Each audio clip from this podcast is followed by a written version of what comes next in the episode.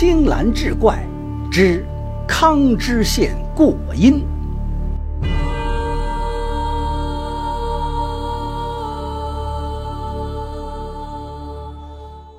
话说临县县令康景年，近日为一件案子忙的是焦头烂额。有个浪荡子叫董生德，在街上调戏一个姑娘。这姑娘性子刚烈，一时想不开，回家后自缢身亡。原本按律只需将这恶徒押入监里严惩即可，但此子却是上司布政使的小舅子。康景年平时倒也秉正廉明，但也不愿因此事得罪布政使大人，自毁前程。这让康景年颇感棘手，县城人老成精，给他出了个主意，不妨让董生德跟这姑娘的家人私了。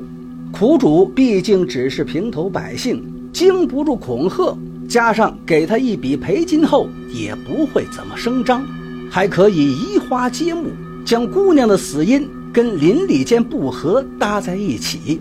浪荡子罪名洗脱，上司那里也好交差，可谓两全其美。康景年听完，阴沉着脸，久久不语。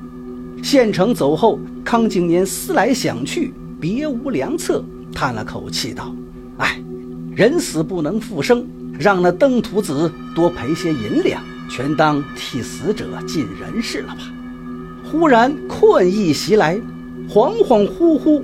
便倒在床榻，不知过了多久，两个黑衣消瘦的汉子走进屋来，亮出一张帖子，唤了一声：“可是康景年否？”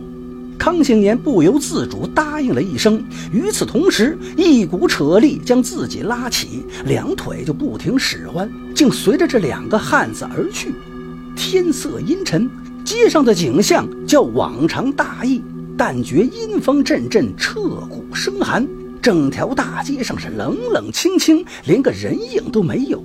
康景年心惊胆战，跟着两人出了城门。浓雾骤生，一座浮桥陷入眼帘，桥的另一头隐在雾中，看不真切，也不知道有多长。两个黑衣人连拉带拖，把康景年拽到桥上。康景年两腿战战，颤声问道：“两位。”这桥好生古怪啊！一个黑衣人笑道：“康景年，你还不知道，这条道是黄泉路，此桥名为阴阳桥，连阴阳两界。过了这桥，你就在阴间了。”康景年大为惊骇，驻足不前。难道我死了吗？可我正值壮年，为何如此短命啊？另一个黑衣人不耐烦地说。这你得问问阴司老大爷了。我们做鬼差的只听派遣。这时，桥下探出一个个脑袋，密密麻麻，塞满了整个河道。巨是腐烂不堪，皮下露骨，惨叫声不绝于耳。泡在烂泥里面挣扎着。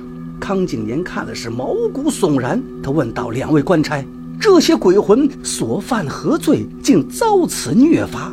一黑衣人道。他们生前有些权力，却赏罚混乱，黑白不分，罗织罪名，为贵妾上，欺负良善。他们死后，阴司大老爷就让他们没日没夜地泡在这烂泥潭中，和稀泥，喝脏水，那臭水食肉消骨，烂泥是啃筋噬皮，令他们时刻都在此遭罪。康景年听得浑身哆嗦，内心思忖道：“我为官两载。”未曾做过亏欠县民之事，只是刚刚心生和稀泥之念，还没有去办。难道这也被阴司记载在册了吗？想到这里，突然有一只阴鬼伸出手臂，一把抓住康景年的脚踝，厉声问道：“可是贤兄康景年？”康景年定睛一看，这阴鬼脸皮已经烂了一半。比其他的和泥鬼倒是周整了不少，但是也瞧不出本来面目。一边应道：“你是何人？”一边努力甩开这只手。那阴鬼惨声道：“我是周之文呐，你我同年，一同为官。我去了江宁任职，而兄台去的是临县呐。”周景年这才想起来，确实有个童年叫周之文，在江宁县任县令，近来没有通书信，却不想在此相逢，还做了和泥之鬼。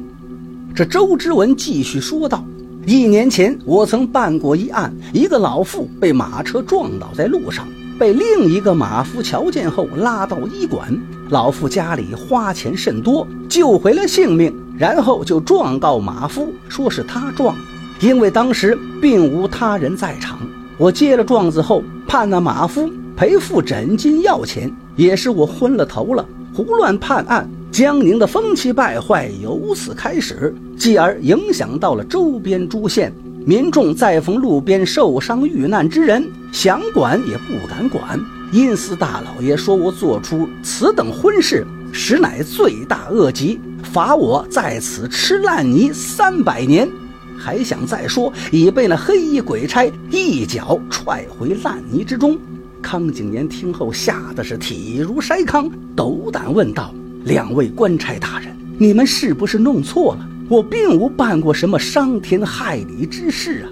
那两位鬼差交换一下眼色，那个手执帖子的又翻开看了看，道：“哦，果然是错了，的确不是你，是另一个叫做康经年的县令。哎，这个笔例写的潦草了些，我错把燕京的京当成了景色的景了。”另一个鬼吏摇头道：“如今喜欢和稀泥的大官小吏实在太多。”也难怪比例会越写越潦草，然后瞧了一眼康景年，道：“你莫出声，我们将你送回去便是。”拿出铁链往康景年颈上一套，转头往回跑。康景年也不由自主地加快了步伐。这一人两鬼急冲冲地返往官署。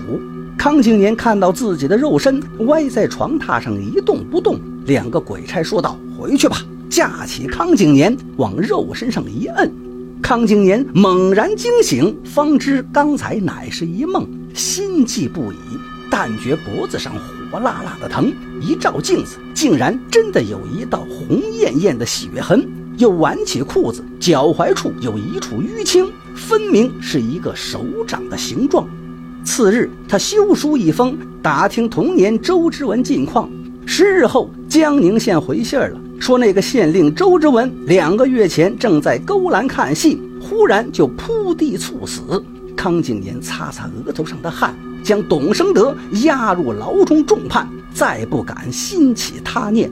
说来也怪，那布政使大人根本无暇顾及此事。这董生德的姐姐地位也并不高，反是康景年之前着实多虑了。